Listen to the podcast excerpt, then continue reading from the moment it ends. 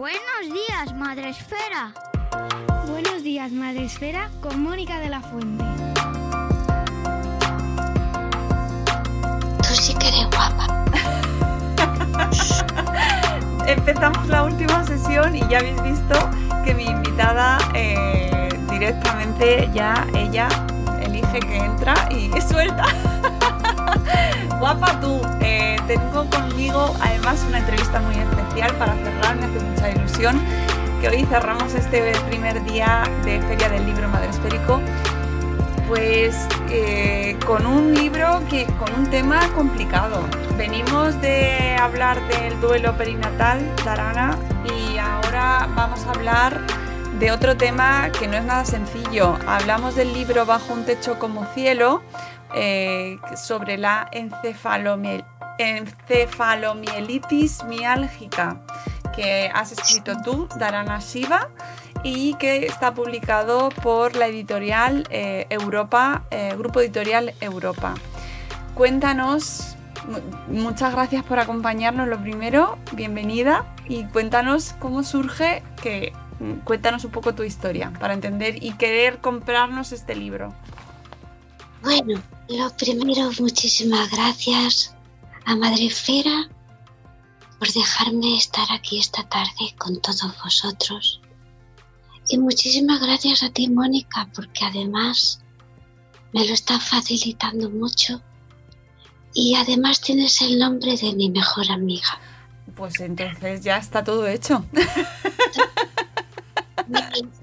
feeling lo tuvimos hace unos días ya en Twitter y, y ha sido un feeling de verdad directo al corazón. Bueno, ¿por qué surge el libro Bajo un techo como cielo? Bajo un techo como cielo surge porque yo llevo enferma de encefalomielitis miálgica hace muchos, muchos, muchísimos años. Llevo enferma desde los 10 añitos, pero nadie sabía qué era lo que me sucedía. Entonces, eh, al no saber nadie lo que te sucede, tienes que seguir y seguir y seguir y seguir. Y mientras se van diagnosticando muchas otras enfermedades, mm, no menos graves, enfermedades que suponen tener que ser intervenida de cosas complejas, de tener que estar en UBI, tener también que renunciar a muchas cosas, tener que renunciar a tu trabajo, tener que renunciar también a, a parte de tu vida, pero aún así sigues y te sigues reinventando, te sigues poniendo metas, te sigues poniendo objetivos, sigues, eh, sigues superándote a ti misma, sigues mirando adelante y sigues enamorándote de la vida. Eres madre, sigues teniendo mil proyectos y, y sigues un poco imparable porque tu carácter y tu fuerza de voluntad hacen que, aunque te sientas arrastrada, aunque te sientas que no tienes nunca fuerzas, aunque tu vida se limite casi a 15 días a salir al año, en todo el año, aunque tu vida se limite y tenga que limitarse tu vida familiar a tu condición física y tú en cierta manera te sientas mal por ello, sigues adelante hasta que un día, bueno, en 2011 se, te se me diagnostica encefalomielitis miálgica Tengo brotes muy severos de cinco meses a lo mejor encamada, pero da igual. Yo siempre tengo mil proyectos en la cabeza y siempre consigo levantarme y seguir adelante. Y da, siempre da igual, siempre sigo, sigo, sigo, sigo. Hasta que en 2020 no puedo seguir. Simplemente no porque no quiera. Esa vez mi cuerpo se rompe. Se rompe sin saber por qué. Yo, aunque intento, intento, intento, como lo he intentado toda mi vida, definitivamente mi cuerpo está completamente roto. Entonces escribo el libro porque compruebo en mi propia piel lo que no debería sucederle a ninguna persona. Mm. Compruebo el inmenso desconocimiento, la mala praxis sanitaria, la discriminación de enfermos, el maltrato sanitario, la vulneración de nuestros derechos como enfermos, eh, el incumplimiento de la Constitución española. Eh, compruebo el futuro quebrantador consentido. Compruebo en mi propia piel cómo no se hace medicina. Compruebo cómo, a pesar de que nuestra enfermedad está reconocida por la OMS desde el año 1969 como una enfermedad orgánica, como una enfermedad multisistémica, como una enfermedad devastadora, yo soy tratada como una enfermedad, como una enferma, fundamentalmente con una enfermedad psicosomática. Sin embargo, yo soy una enferma que tengo conocimientos y además con una enferma que, aunque no puedo hablar, y tengo que comunicarme a través de una mm, pizarra digital de los niños, no me callo. Entonces ellos topan con una paciente que no se calla. Ellos topan con una paciente rebelde. Sí, ellos topan con una paciente rebelde a la que obligan a someterse a psiquiatría. Me obligan a someterme a un reconocimiento psiquiátrico sin yo querer.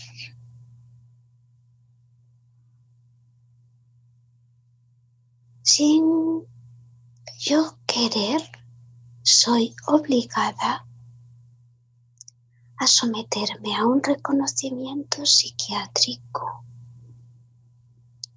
Cuando yo ya he sido valorada por un psiquiatra que reconoce que no tengo nada psiquiátrico, donde ya se me ha dicho que que mi problema es una debilidad tan extrema que ni siquiera mis cuerdas vocales tienen fuerza para moverse. Ni siquiera puedo moverme. Ni siquiera puedo abrir mis ojos. Ni siquiera tengo fuerza para tragar.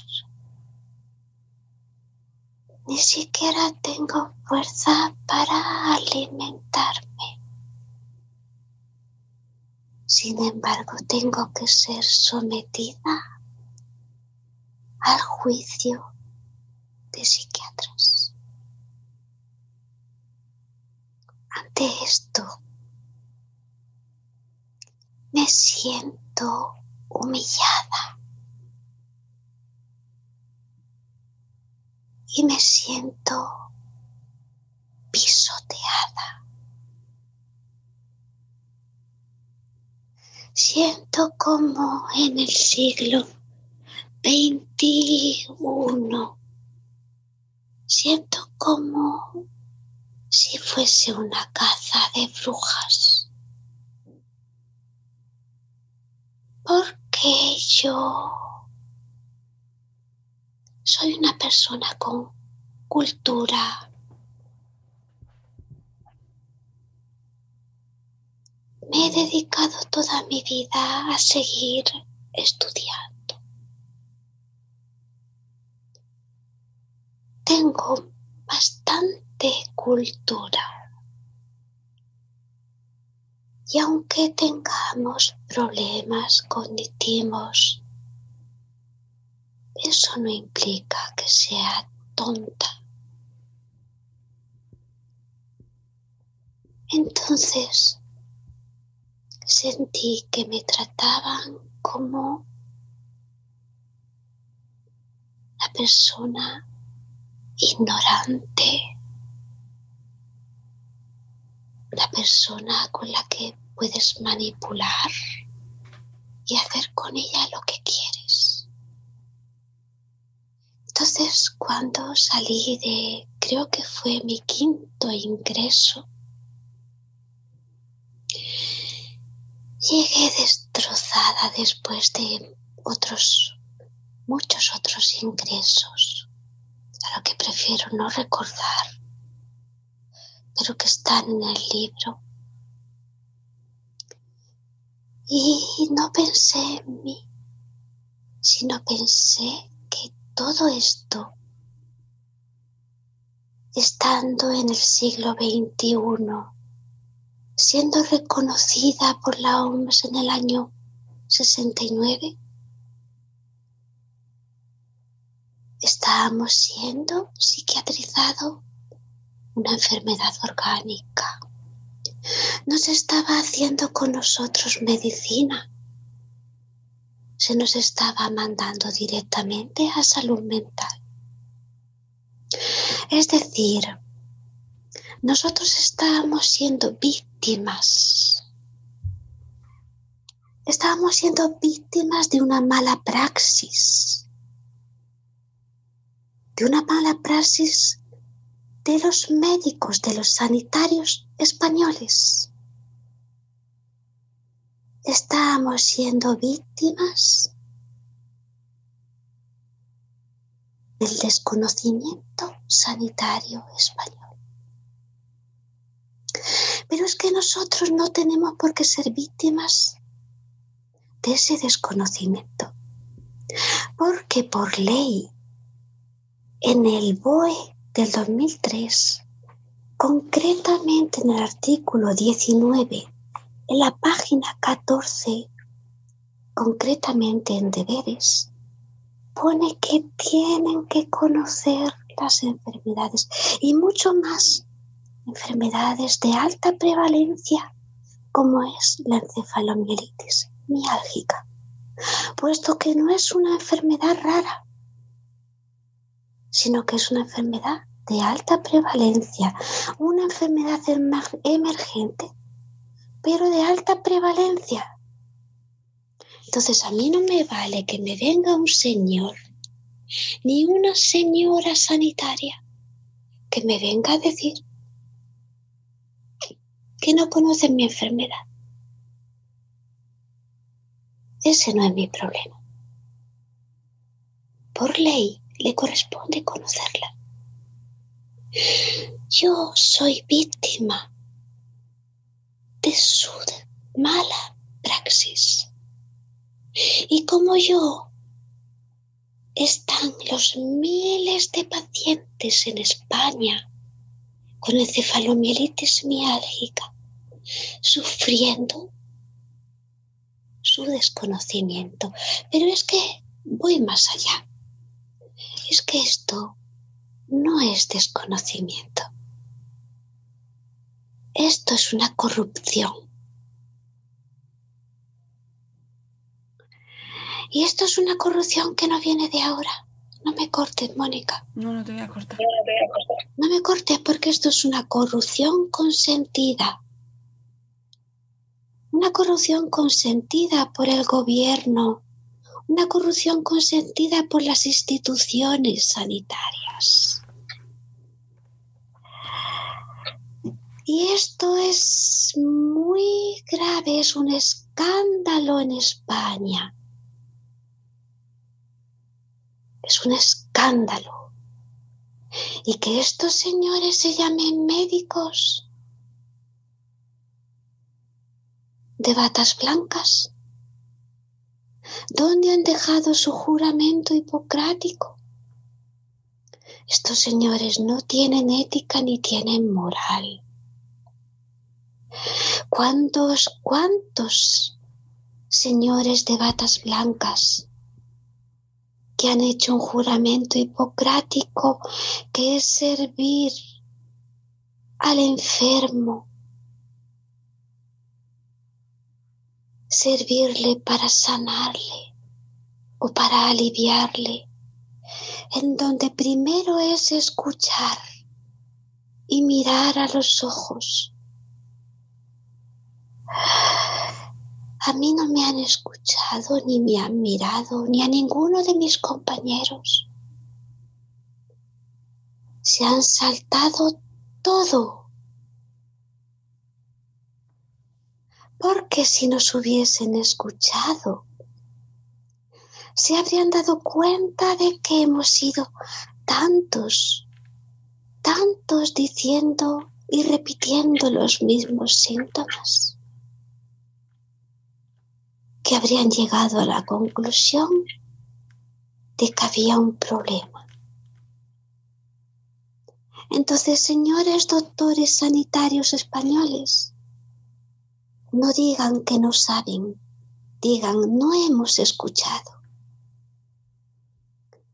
Sanitarios españoles no han escuchado porque no han querido. Esto es un escándalo permitido, permitido por las grandes esferas, permitido por los gobiernos y las instituciones, permitido por las industrias farmacéuticas, permitido por los seguros que no han querido pagar. ¿Por qué? Porque había que pagar bajas. ¿Por qué? Porque había que pagar baremos porque había que pagar incapacidades. Así nos anulan, anulan a miles de enfermos. Así que lo que ha pasado, que no existimos. Así no hay baremos. Así, genial, no hay baremos de discapacidad.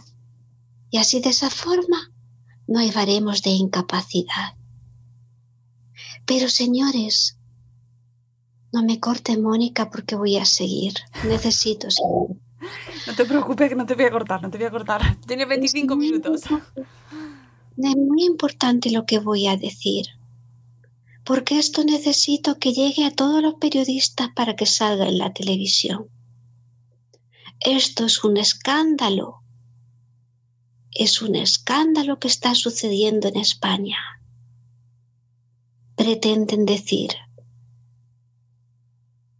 que el COVID es COVID persistente de los sanitarios, no de los COVID persistentes. Pobres otras víctimas que están sufriendo lo que nosotros, porque tienen encefalomielitis miálgica. Lo lamento. Vais a sufrir lo que nosotros. Pero Por Dios, los COVID persistentes, aliados con la sociedad española, de los médicos de familia, no tenéis vergüenza. No tenéis vergüenza con lo que estáis haciendo. Habéis copiado todos los estudios científicos realizados anteriormente para la encefalomielitis miálgica os lo habéis apropiado. Lo único que habéis hecho es un copia-pega y los habéis apropiado. Todos esos estudios están hechos para encefalomielitis miálgica. Nos habéis excluido. Esas unidades de referencia realizadas en Barcelona para COVID persistente se han hecho única y exclusivamente porque dan dinero. Única y exclusivamente porque dan dinero. Ahí está la marginación de pacientes. Pido que se pare la marginación de pacientes reivindico acabar con el trato discriminatorio de pacientes. Pido que se acabe con la vulneración de los derechos discriminatorios. Pido igualdad de derechos para los enfermos de encefalomielitis miálgica. OMS desde el año 1969 pido que se cumpla la Constitución, acceso a la sanidad. A nosotros nos han excluido forzosamente de la sanidad y consentido por los gobiernos, por el gobierno. Señores de las batas blancas, ustedes saben lo que están sucediendo. Nos han excluido de forma consentida. Es una vergüenza y un escándalo lo que están haciendo con los pacientes de encefalomielitis miálgica. No sé cómo pueden dormir sabiendo que hay personas que han abandonado este mundo. No sé cómo pueden dormir. Piensen en todas las mujeres, los hombres y los niños que ya no están aquí con nosotros. Hay un millón doscientas mil personas con COVID persistente. Pero somos muchísimos más los que tenemos encefalomielitis miálgica. Somos un sistema, somos enfermos con una problemática inmensa. Yo estoy encamada. Dependo exclusivamente de una tercera persona para todo mi hijo padece la enfermedad.